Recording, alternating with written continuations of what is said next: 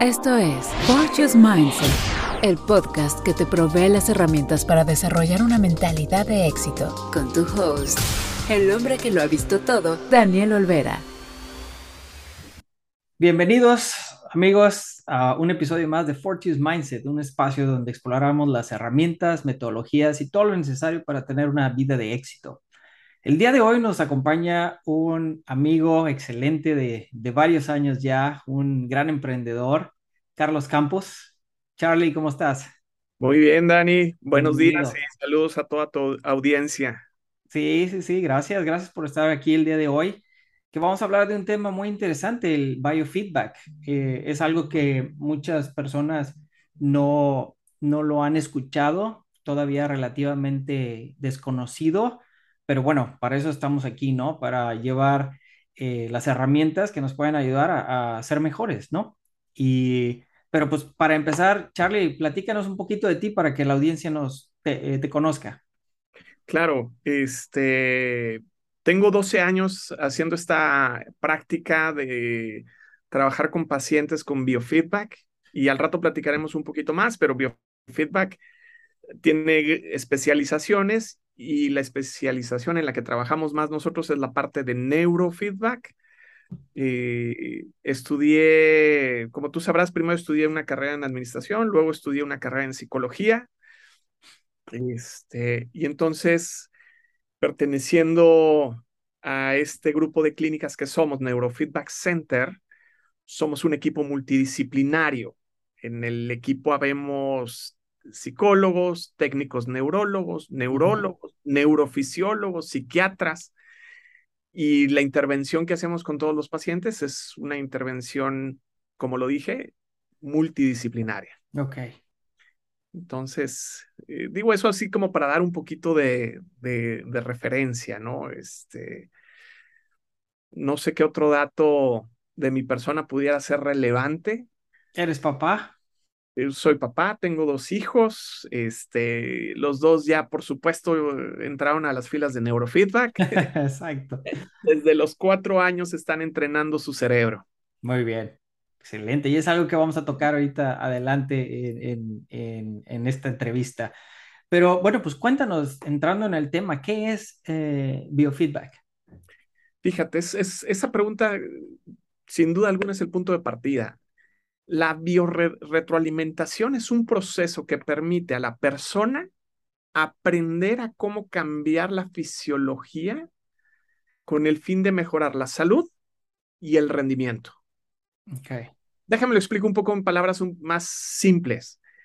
Cualquier aparato que me conecto a mi cuerpo y me da una retroalimentación de qué está pasando con mi cuerpo, por supuesto, una medición de lo que quiero medir, dado lo que quiero mejorar, a eso se le llama biorretroalimentación. Eh, hoy en día, los que traemos un reloj inteligente, traemos un biorretroalimentador, porque ese reloj te está dando cuántas pulsaciones por minuto tienes en tu cuerpo. Sí. Este, si bien de ahí a pasar una aplicación clínica y de ahí a tener un mejor rendimiento, pues eh, hay un mundo de diferencia, ¿no? Pero un biorretroalimentador es un termómetro con el que te miden la temperatura del cuerpo, ¿no? Ok. nada más para explicar un poquito el, el concepto. Sí, sí, sí. Entonces, eh, la parte en la que nos centramos es que, como lo aplicamos, es para mejorar la salud o para mejorar el rendimiento. Ándale. Ok. ¿Cómo, cómo funciona? ¿Cómo funciona el, el biofeedback? ¿Cómo funciona el biofeedback? Híjole, te fuiste directo y al grano, así a Y mira, hago, hago aquí un paréntesis pequeño porque, bueno, yo he, yo he participado en el proceso, ¿no? Yo he sido eh, paciente porque, pues bueno, parte del, del, podcast aquí es eh, qué podemos usar, qué, qué, qué hay disponible para mejorar. Y tú mencionaste la palabra clave, ¿no? rendimiento, porque puede ser, y ahorita nos vas a comentar más, pero puede ser que no, que es para arreglar algo, es por tema de salud, pero también es por tema de simplemente mejorar. Entonces, pero bueno, ya me estoy adelantando. ¿Cómo, cómo, cómo, ¿Cómo funciona una biorretroalimentación? Eh, te voy a empezar a hablar un poquito del tema. Una de, la, de los tratamientos que aplicamos con los pacientes, las siglas en inglés son HRV o HRV, que es Heart Rate Variability o variabilidad en la frecuencia cardíaca. Okay. Entonces, cuando llega el paciente a la sesión, ¿qué hacemos? Le colocamos una banda respiratoria, le colocamos un electrodo que se llama un, un fotopletismógrafo y entonces podemos, con ese fotopletismógrafo podemos medir frecuencia cardíaca, eh, pulsaciones por minuto, podemos medir las frecuencias ultra bajas, bajas y altas de las frecuencias cardíacas, un sinnúmero de mediciones. Y no es invasivo, solo porque no te ven en videos, lo pones en el dedo. Sí, se, pone en el dedo. Este, todos los eh, tratamientos que hacemos son no invasivos. Okay. Entonces el paciente, ¿qué siente? Pues siente el que trae algo puesto ahí en el dedo, pero de ahí no pasa más. Lo, hace, lo aplicamos con niños desde cuatro años en adelante, digo, así de inofensivo es. Entonces, el paciente llega y si lo que tenemos que trabajar con ese paciente es que baje sus frecuencias altas y sus frecuencias ultra bajas y que suba sus frecuencias bajas, al estar conectado el paciente, enfrente de él tiene un monitor y está viendo exactamente lo que está haciendo.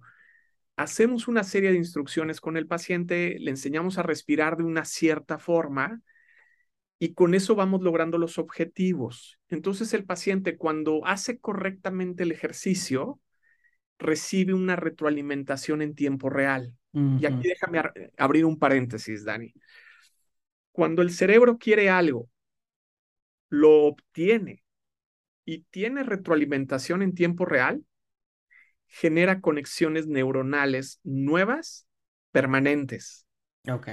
Me estoy metiendo al terreno de neurofeedback, pero aún es relevante en la parte de biofeedback. Porque si yo soy ese paciente que está aprendiendo a aumentar su variabilidad en la frecuencia cardíaca, pues necesito saber si lo estoy haciendo bien o mal. Resulta que una, un tratamiento como el que estoy mencionando, la forma de enseñarle al paciente a lograr eso es a través de su respiración. Okay.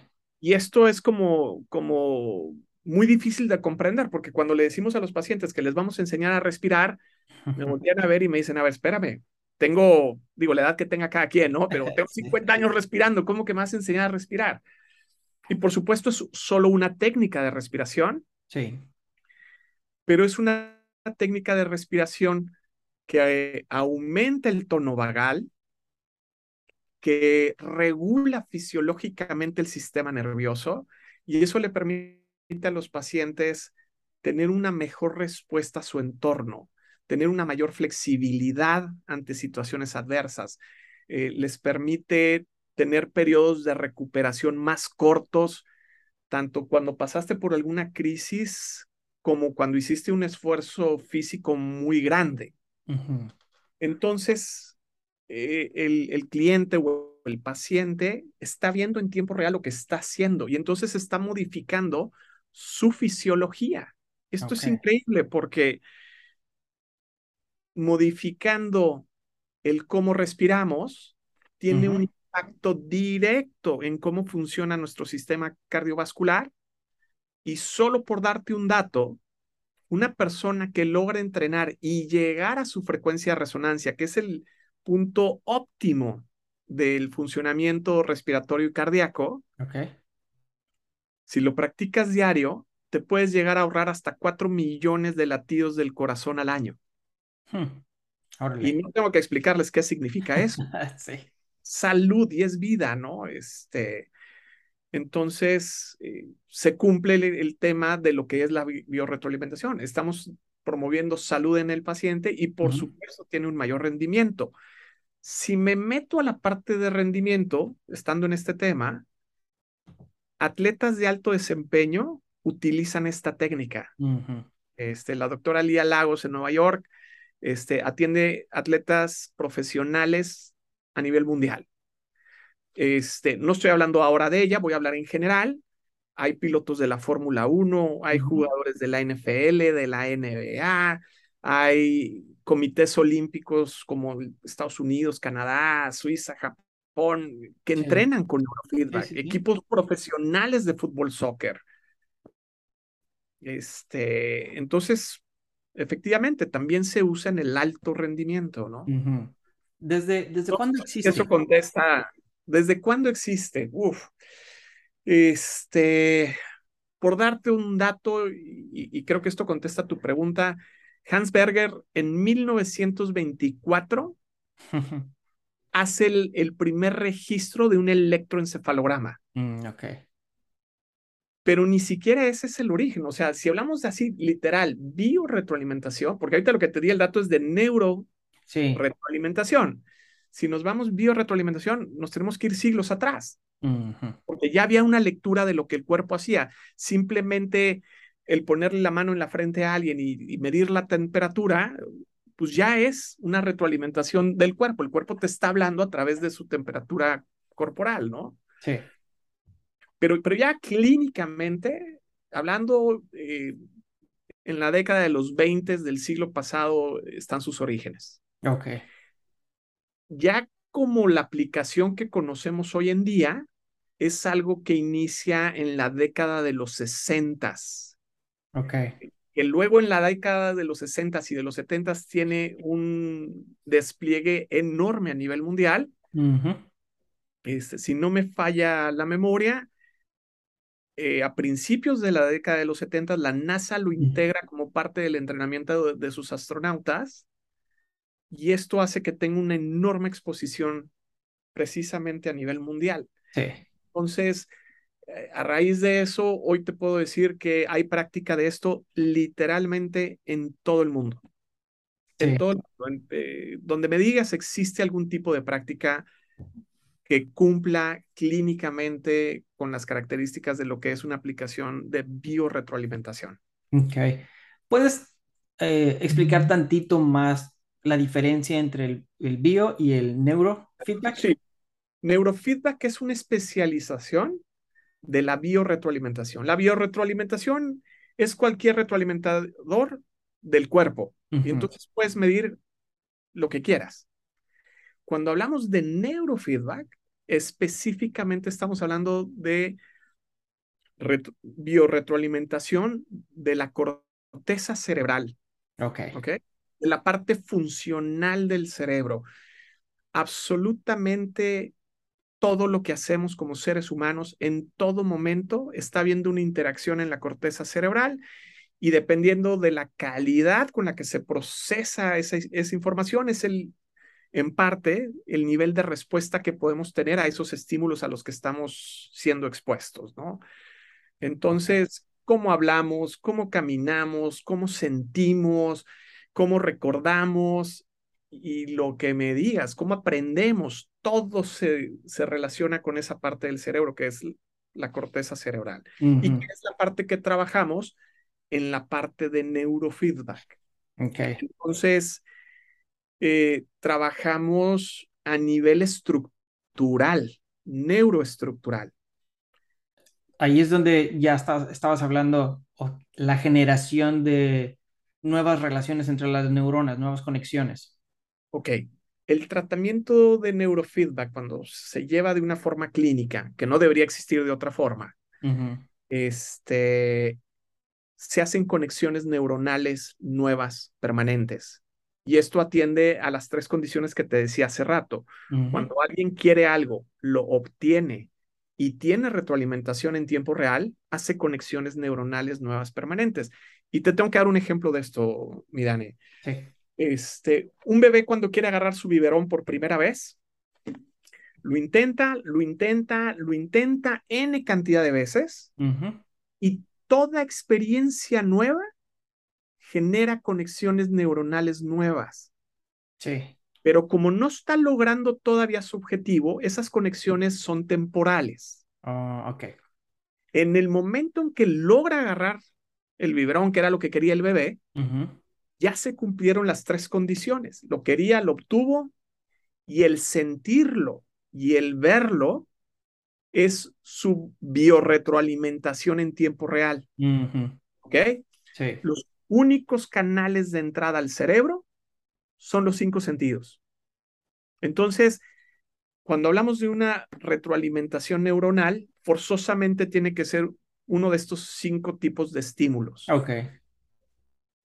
Siempre que explico lo que es neurofeedback, luego complico la pregunta o el ejemplo que acabo de hacer. Si ahorita tu audiencia está poniendo atención y yo le pregunto a tu audiencia, ¿cómo sabes en tiempo real que estás poniendo atención? Les doy un segundo para que lo piensen. Y tal vez van a estar muy tentados a decir, bueno, porque te estoy entendiendo. Y aunque es una buena respuesta, no es la respuesta a la pregunta que hicimos. Porque para que tú sepas que me pusiste atención, tuviste que haber razonado y el razonar consume tiempo. Ya no es en tiempo real. ¿Ok? Sí.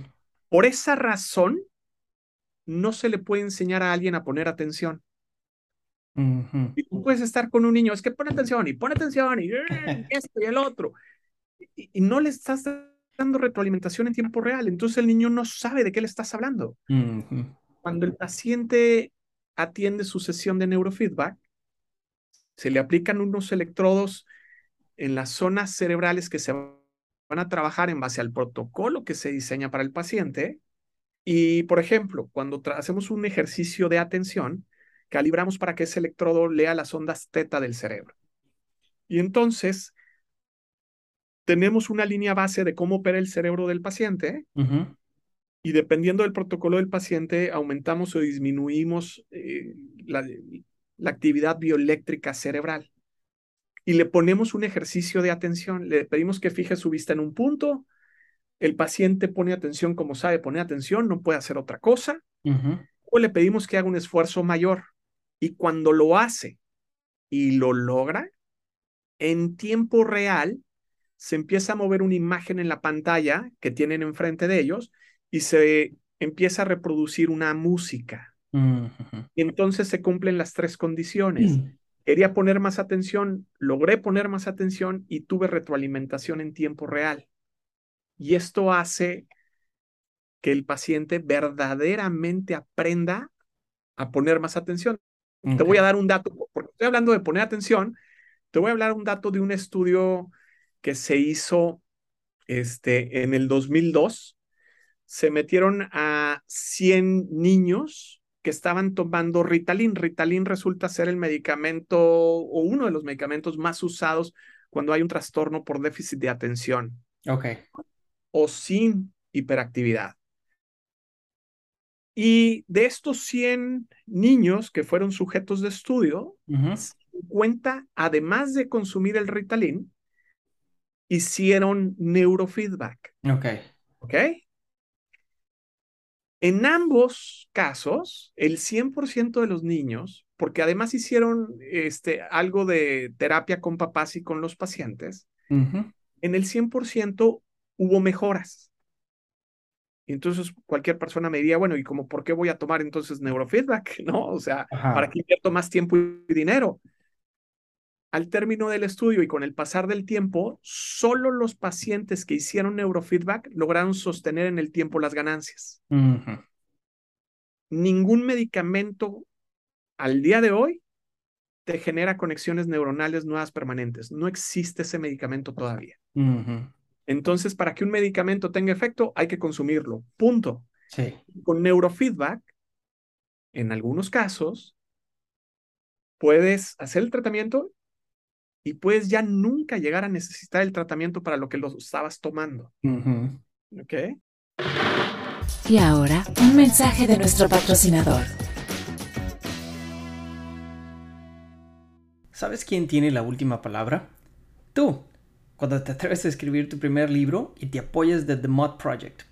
The Mod Project es un colectivo formado por lingüistas, productores, diseñadores, editores y traductores que te ayudan a convertir tus ideas en el libro y audiolibro que siempre quisiste escribir. Obtén 10% de descuento y consultoría gratis cuando les dices que vas de mi parte. Encuéntralos como info arroba the-mod.com The Mod se escribe T-H-E-M-O-T-H, así como palomilla en inglés. Encuentra más información en www.de-mod.com. Viéndonos en esta línea, entonces, por ejemplo, ¿qué otros beneficios podemos obtener? Uf, ya hablamos del alto rendimiento, este, que eso eh, tendría que hablar tanto de atletas Ujú, como ejecutivos de muy alto nivel. Pudiera ser de cualquier nivel, Claro. pero cuando tu rendimiento es promedio, eh, incrementar tu rendimiento en un 2, 3, 4, 5%, por poner algún número, tal vez no va a ser visible, Ajá. pero si resulta que tú manejas una empresa de mil millones de dólares, pues un 1% va a ser mucho, muy significativo. Sí. ¿No? Un, un atleta que va por la medalla olímpica, pues unas milésimas de segundo que pueda reaccionar más rápido, este, puede significar el oro, o no. ¿no? Entonces, eso hablando así como por la parte de alto rendimiento. Por la parte clínica, pues ya te mencioné el, el TDA o el ADD, eh, como es las siglas en inglés, funciona, coadyuva en temas de alcoholismo, también ayuda con problemas de ansiedad, depresión, asma, problemas respiratorios, dolor crónico, constipación, este, migrañas, hipertensión, insomnio. Y, y ahí hablé un poquito más tal vez hacia el lado de los adolescentes y los adultos. Con niños chiquitos pueden ser problemas de conducta, pueden ser problemas de lenguaje, pueden ser problemas de juicio, pueden ser problemas de sueño, pueden ser problemas de lectura, comprensión, escritura, de coordinación, temas motrices. Ok. Si el origen del problema es una inmadurez neurofisiológica, hay altas probabilidades de que podemos ayudarle al paciente. Y déjame ser bien claro en esto, Dani. Como sociedades, en algunos países más y en otros menos, hablar de salud mental apenas está empezando a estar de moda. Y irnos nosotros a atender, porque reconocemos que tenemos un problema de salud mental, no es lo común. Y creemos que es para la gente que está como muy mal. Te voy a dar otro dato. La eh, Organización Mundial de la Salud, la OMS, estima que el 25% de la población mundial, uno de cada cuatro, tenemos algún tipo de inmadurez neurofisiológica. No quiere decir eso que uno de cada cuatro se tiene que atender, para nada. Yo puedo tener una inmadurez neurofisiológica muy leve y puedo ser una persona sumamente exitosa. Es más, puedo tener una inmadurez neurofisiológica moderada o severa y aún así puedo ser exitoso. El tema es que si no tuviera esa inmadurez, los procesos asociados van a ser procesos mucho más eficientes. Aquí es donde tal vez valga la pena hablar de algún caso que hayamos tenido. Ándale. Te, te, voy a platicar de Pepe. Pepe, no voy a decir el apellido, aunque Pepe me lo autorizó en su momento. Él me deja hablar de él por nombre. Pepe, cuando llega con nosotros, llega a los 21, 22 años, en cuarto semestre de carrera en una de las universidades más prestigiadas de México. Y la mamá cuando llega a solicitarme información me, me, dice, Carlos, nada más te voy a hacer primero una pregunta. ¿Esto le puede hacer daño a mi hijo? Le dije que no. Me dijo, perfecto, lo vamos a hacer el tratamiento. Ahora sí explícame de qué se trata. Y le expliqué lo que ya te expliqué ahorita. Sí. Me cuenta la historia de su hijo, de Pepe. Y Pepe llevaba 18 años en terapia. Neurólogos, uh -huh. psicólogos, psiquiatras en Ciudad de México, Ciudad de Monterrey y en Boston, en el Children's Hospital. Uh -huh.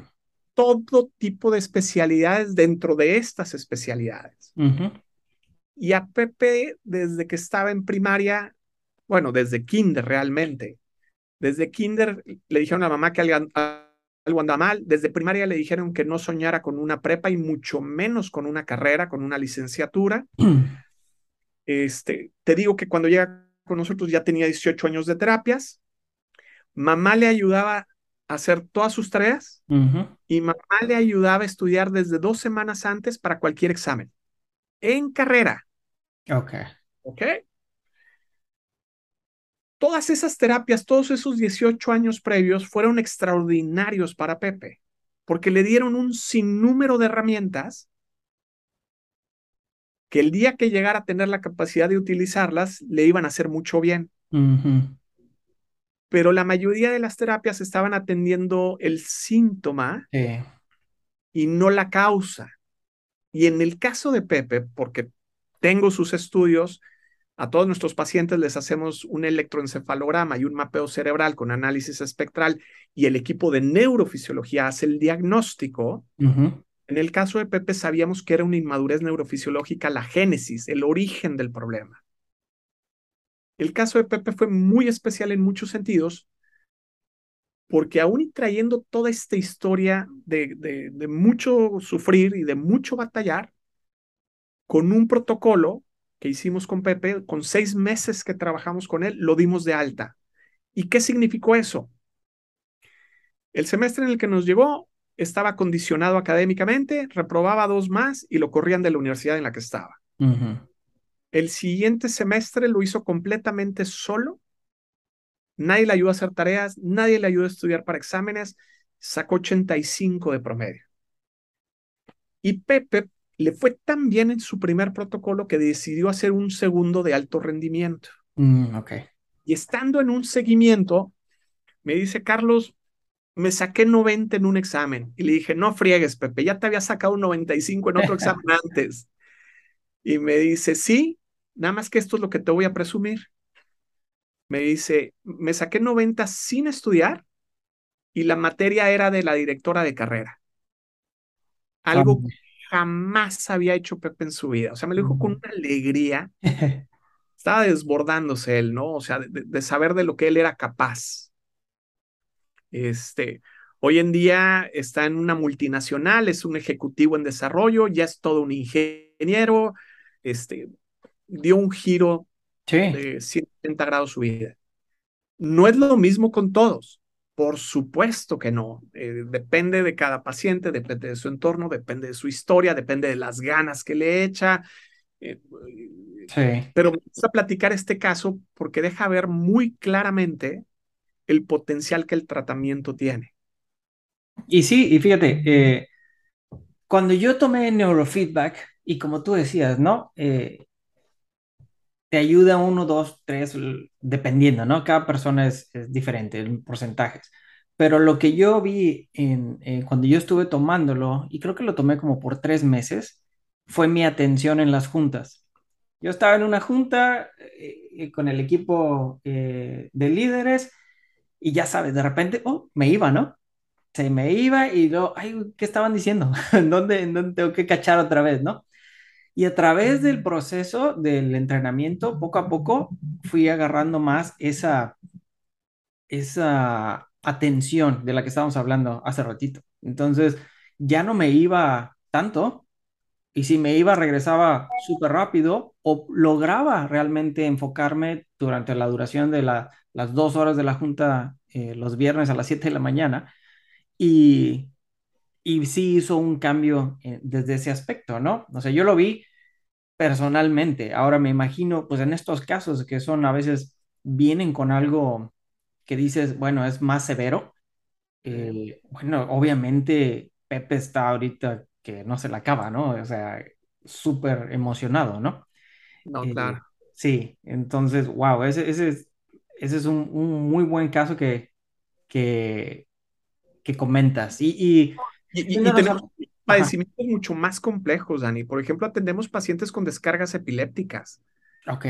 Y este, y el porcentaje de pacientes que ven una reducción de por lo menos un 30% en el nivel de sus descargas, eso en calidad de vida significa muchísimo.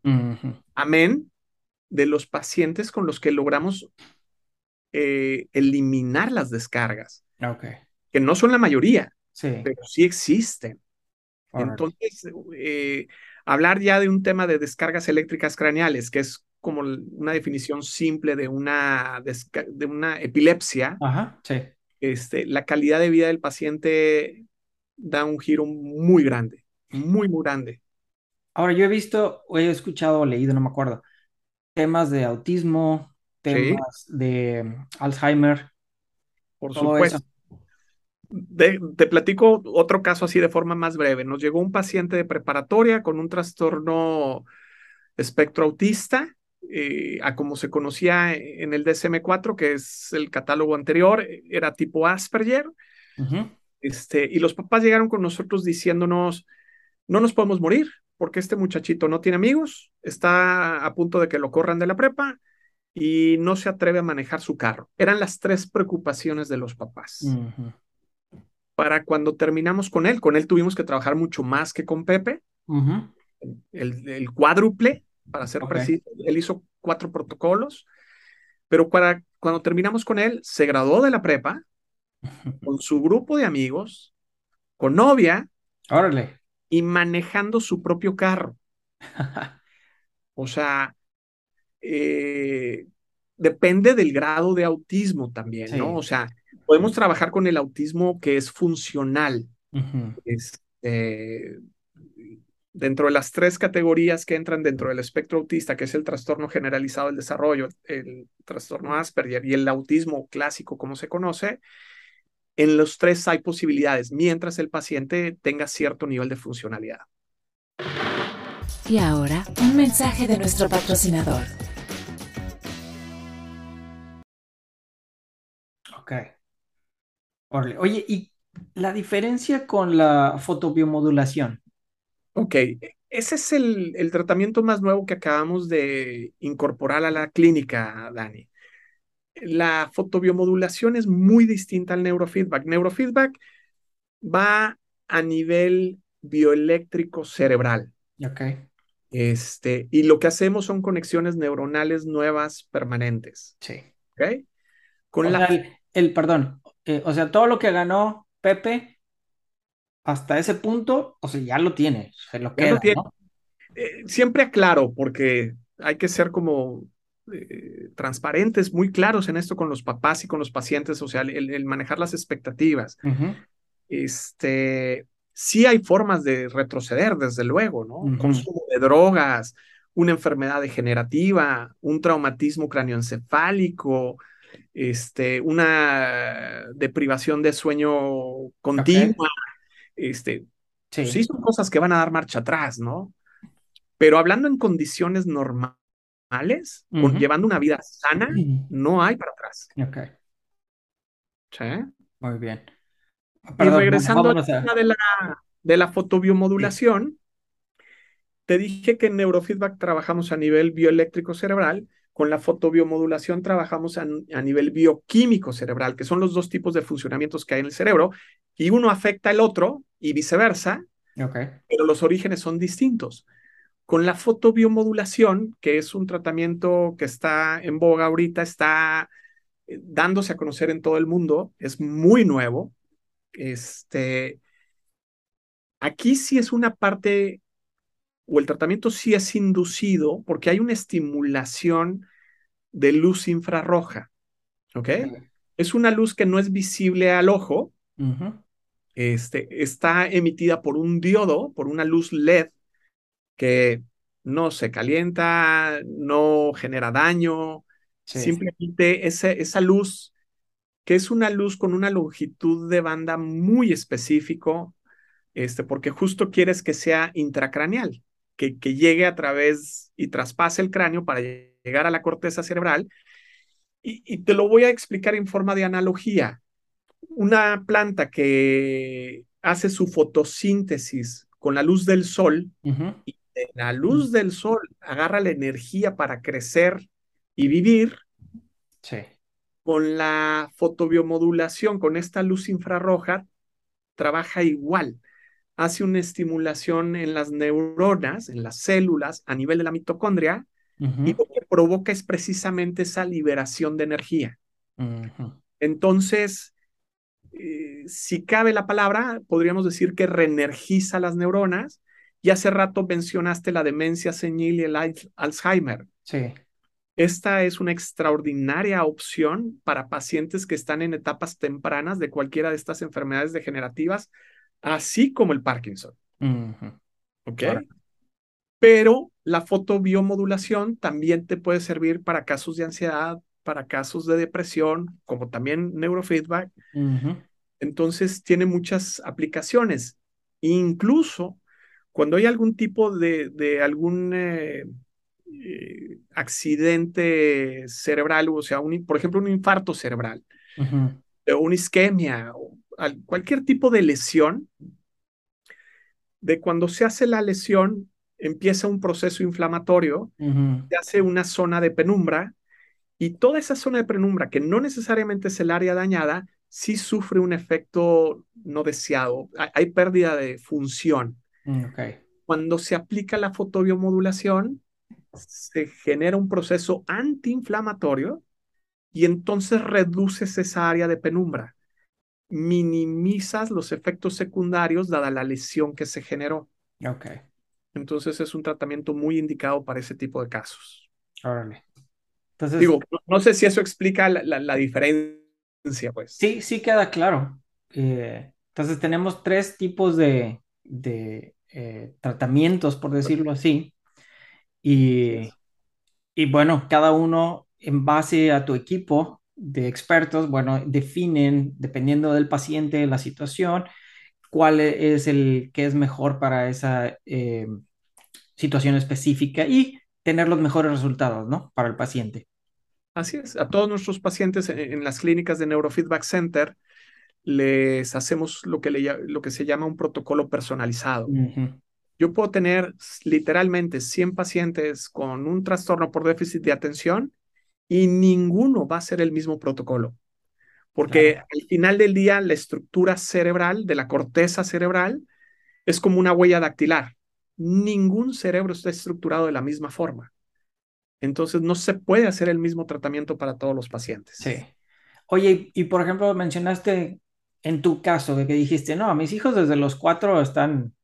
¿Qué, qué, qué nos puedes comentar con respecto a, a- a cómo funciona con los niños? O sea, qué beneficios, qué.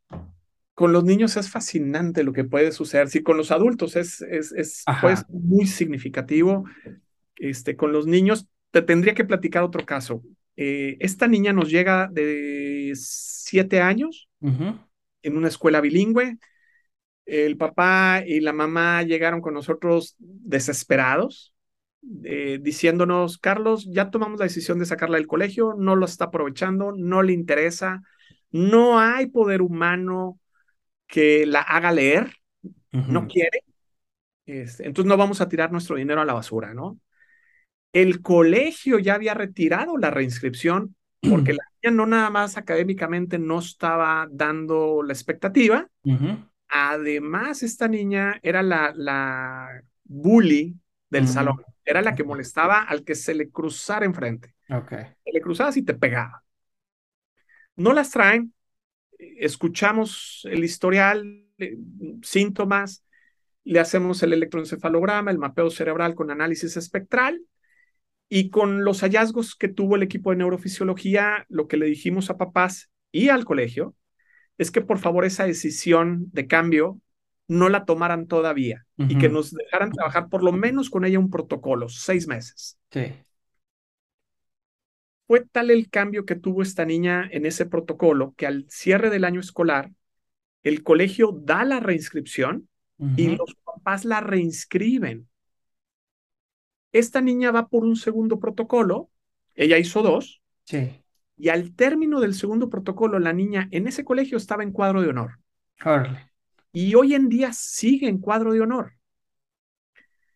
O sea, si me preguntas qué tan significativo puede ser para un niño, creo que este caso igual lo puede explicar Sí, sobrado. Era una niña que pudo haber estado marcado toda su vida claro. y al contrario, hoy es una niña sobresaliente, al menos en el área académica, ¿no? Sí. O sea, te, te Este, cambia la supuesto ya vida. no molesta a nadie. ¿Mandé? O sea, te cambia la vida. O sea, sobre todo hablando desde los siete años, estabas diciendo. O sea, En el caso de ella tenía siete. No, pero he tenido un niño de cuatro años. eh, atendimos un paciente de, de Estados Unidos. eh, lo trajeron papás acá a la clínica. El niño no decía más que cuatro palabras, maldichas. Este, hacemos el tratamiento con él y, y para cuando cerramos el tratamiento con él, el papá me decía, Carlos, no le podrás bajar dos rayitas, no se calla. El niño a los cuatro años no hablaba, Daniel. Este, entonces, realmente desde los cuatro años, que es cuando aceptamos pacientes, es desde Sí. la edad que podemos atender y no hay un límite de edad. Ok, órale, súper bien. Carlos, todo, todo esto es súper interesante. eh, te digo, haberlo experimentado en carne propia es, es, eh, fue muy bueno y veo los beneficios y por eso era parte de, de traerte al programa porque creo y, y, eh, en esto y creo que si más gente puede llegar a, a conocerlo, a escucharlo y probarlo, o sea, va a ser muy bueno, ¿no? Y, y desde el punto de vista de papá también, ¿no? O sea, La gente cree que esto es nuevo, Dani. claro. Neurofeedback, como lo conocemos hoy, existe desde los 60. Ujú, Sí. Este, y, y, y yo estoy aquí sentado haciendo lo que hago porque yo primero fui paciente y yo tuve mucho cambio y esa fue mi motivación a hacer lo que hago. Correcto. No, súper bien. Muy bien, muy bien, Charlie. Fortune's Mindset. El tip del día. ¿Hay algo que, que se pueda hacer? O sea, yo sé que esto es, es utilizas tecnología, utilizas eh, elementos, estamos hablando de... eh, em, Y hay dispositivos con los que te conectamos. exacto. ¿Hay algo que, que tú desde la experiencia dices, bueno, ¿sabes qué? No tienes acceso, no tienes eh, el dinero, no tienes, eh, vives en una ciudad donde no existe, o sea, tienes que viajar, etcétera. ¿Hay algo que tú dices, ¿sabes qué? Puedes mejorar tu habilidad de, de o no tu habilidad, tu, tu corteza cerebral, tus neuronas, el, algo que se pueda hacer fuera de estar conectado? Ok. Te voy a dar primero la, la respuesta precisa a lo que me lo haces, a lo que me preguntas.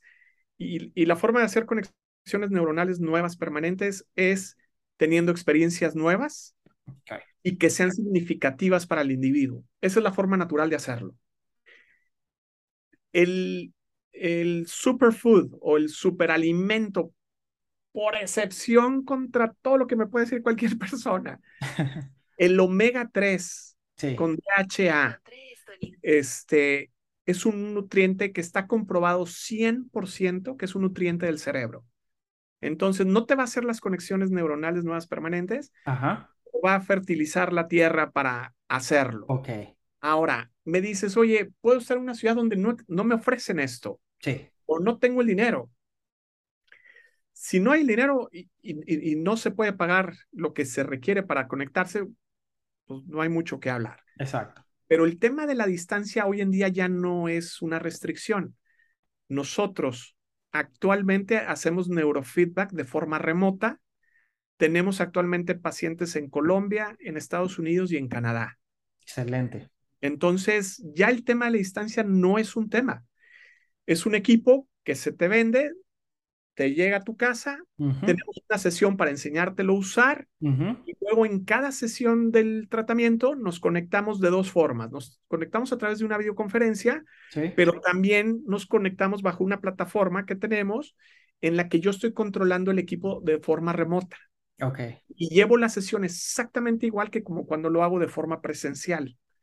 La única diferencia es que estamos a distancia, es todo. Exacto, sí. Súper bien. Sí, ya a mí, bueno, yo cuando lo hice fue ya hace un- varios años, no me tocó todavía ese Que desarrollo. era eso. Ajá. No, no, y, y por ejemplo, si hablas de costos, eh, por hablar de, de mucha de tu audiencia que está en Estados Unidos, cuando haces una sesión de neurofeedback personalizada, con un protocolo personalizado, con una psicóloga titulada, una sesión de esas en Estados Unidos te anda costando alrededor de 250 dólares la sesión. Y nosotros, una sesión remota, eh, para, por ponerlo en dólares, un aproximado, porque el tipo de cambio varía, pero más o menos la cobramos en 55 dólares. Ok. Entonces, eh, abre muchísimas posibilidades. Sí. No, excelente. Es, es una, una opción ah, muy buena, realmente. Y, y para tenerlo en el portafolio de, de las herramientas que, que puedes utilizar para tener un, un mejor desempeño y al final del día, pues una mejor vida, ¿no? O sea, empiezas a funcionar mejor y tienes más calidad de vida. Yo me imagino simplemente si estamos hablando de, no sé, el papá de alguien que dice, ay, lo veo que ya está empezando a, a olvidársele las cosas, pues a, checa si existe un protocolo que lo ayude y la calidad de vida para todos, ¿no? Qué bueno que mencionas eso, Daniel. Con el equipo que tenemos de fotobiomodulación, que también es un equipo para hacer electroencefalogramas, y además este equipo está conectado a un servidor con inteligencia artificial y big data. Tan pronto hacemos el estudio con el paciente, empieza un proceso de inteligencia artificial donde compara tu cerebro con miles de cerebros de tu misma edad, de tu misma lateralidad, de tu mm. mismo género, y te puede hacer un pronóstico de probabilidad de llegar a desarrollar deterioro cognitivo avanzado, una demencia senil o un Alzheimer. Y esto lo puede hacer hasta con 15 años de anticipación a que aparezcan los síntomas. Órale. Entonces, si tienes ese conocido que se le empiecen a olvidar cosas que no es lo común, entre más rápido se atiende un paciente que empieza con esos problemas de deterioro, mucho más eficiente va a ser el tratamiento. Ok. Estamos hablando de fotobiomodulación. Pero también neurofeedback, ¿eh? O sea, perfecto. También neurofeedback. Eh, con fotobiomodulación se hace este proceso de reenergización de las neuronas y de reactivación. Sí y con neurofeedback hacemos las conexiones permanentes. Entonces, son una mancuerna extraordinaria que no todos los pacientes lo necesitan. Ajá. Sí, y, y, viéndolo desde, por ejemplo, si estamos hablando de alguien que está fuera de, de, México, de Monterrey o de donde tú estés, eh, bueno, no va a poder hacer la fotobiomodelación porque ahí hay un elemento que tienes que aplicar ahí, pero está el neurofeedback que lo va a ayudar a empezar en ese proceso. Definitivamente, definitivamente. Y el tema con la fotobiomodulación, el, el, líder investigador es un doctor que radica en Suiza. E, es tal el, el beneficio de, esta, de este tipo de tratamiento que no nada más es a nivel neuronal. Nosotros nada más lo aplicamos a nivel cerebral, pero la fotobiomodulación se puede aplicar en todo el cuerpo. Él estima que estos equipos van a existir en cada hogar en un lapso no mayor a 20 años. Mm.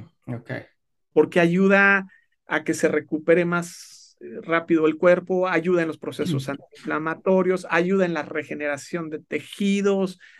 Eh, mucho, sí, muchísimos. Es amplísimo y, y, los, y, no prácticamente prácticamente no hay efectos secundarios. A veces un dolor de cabeza ligero y pasajero, que, que no es relevante. O sea, con una aspirina se te quita y, te puede dar una sesión y puede nunca más volver a darte. Es a lo más que llega. Ok. Entonces, es seguro para aplicarse en niños. Eh, los estudios que, que, hemos leído, hay más de 200 estudios a la fecha. Sí. Eh, se ha aplicado en niños desde 5 años. Ok. Y la fotobiomodulación también se ha aplicado en niños dentro del espectro autista, por ejemplo. Sí. Súper bien.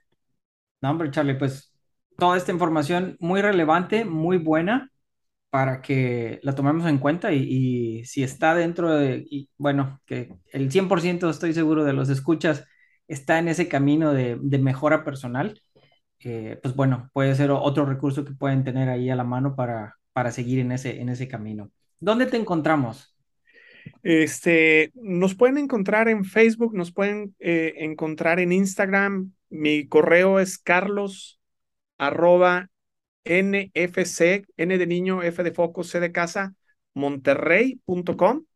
Muy bien. En, en, Facebook nos encuentran como Neurofeedback Center Monterrey y en Instagram nos pueden encontrar como Neurofeedback-Center-MTY.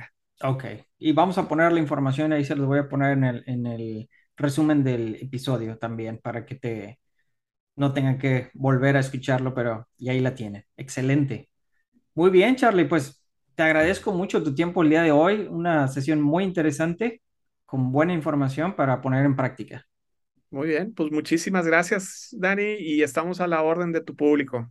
Claro que sí. Gracias, Charlie, que tengas un buen día. Igualmente. Mm, bye. Acabas de escuchar Fortune's Mindset, el podcast diseñado para ayudarte a desarrollar una mentalidad de éxito. Platica con Daniel. Para conocer promociones y cursos a Daniel arroba fortunesmindset.com. Fortune's Mindset, un podcast sostenido por sus oyentes.